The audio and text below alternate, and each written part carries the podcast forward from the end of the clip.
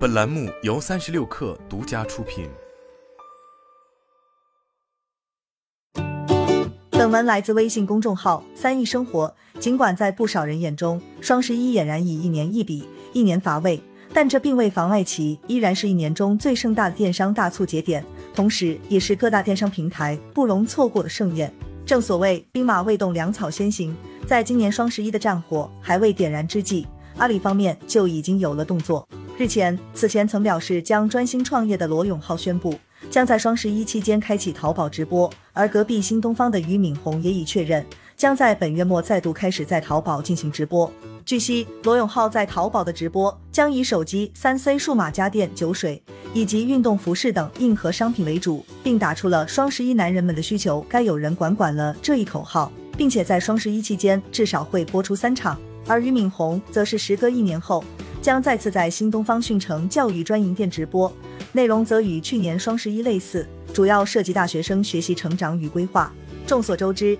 交个朋友与东方甄选是抖音此次自疫情以来打造的两大直播带货标杆，因此罗永浩与俞敏洪转战淘宝直播，也就意味着此前传闻中的淘宝方面挖角抖音主播一事并非空穴来风。尽管截止发稿前，抖音与淘宝方面均未对这一消息进行回应，但在许多业内人士看来，这一传言的可信度或许极高。此前退出社交平台，喊出要再次埋头创业去了时，罗永浩其实就已逐渐淡出了交个朋友公司的管理层，并从其首席好物推荐官变为首席品牌监督官。但在这一百多天的时间里，里交个朋友在少了罗永浩的加持后。导致目前在第三方公布的数据中显示，交个朋友直播间在七月至九月这三个月里，销售额预估为三点一七亿、二点九八亿、二点五亿元，场均观看人数也从七月的一百三十六万一路下滑至九月的一百一十一万。由于交个朋友在抖音的直播带货俨然已经走上了下坡路，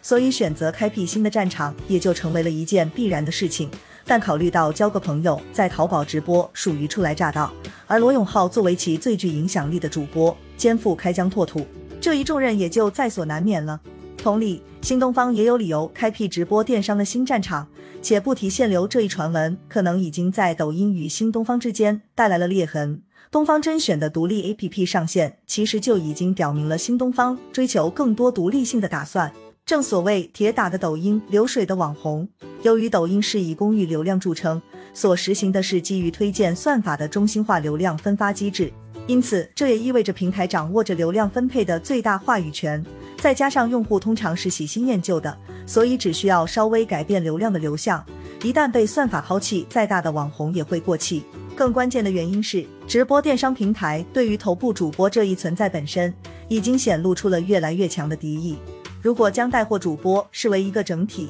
那么头部主播则几乎垄断了整个赛道，腰部以下的主播甚至往往连汤都没得喝。就像各监管机构都不太喜欢看到巨头垄断一样，作为平台方的淘宝、快手、抖音，自然也不希望哪个主播一家独大。比如淘宝就在今年开始不遗余力地扶持腰部主播，并陆续推出了新领航计划、影光者联盟、超级新咖计划、原力计划等四项政策。目标是实现支持两千个账号成交翻倍，五千个电波年度成交超一千万，培育一百个粉丝超百万的内容账号。然而结果却是在今年六一八期间，来自抖音和快手的主播依旧出尽风头，特别是李佳琦复播后的盛况，也证明了直播带货还是个人英雄主义的舞台。拥有更高话语权和流量资源的头部主播，显然也就意味着议价权更高，平台对其的控制力就会越弱。快手与辛巴之间的纠葛已经证明，头部主播尾大不掉的情况不是预言，而是事实。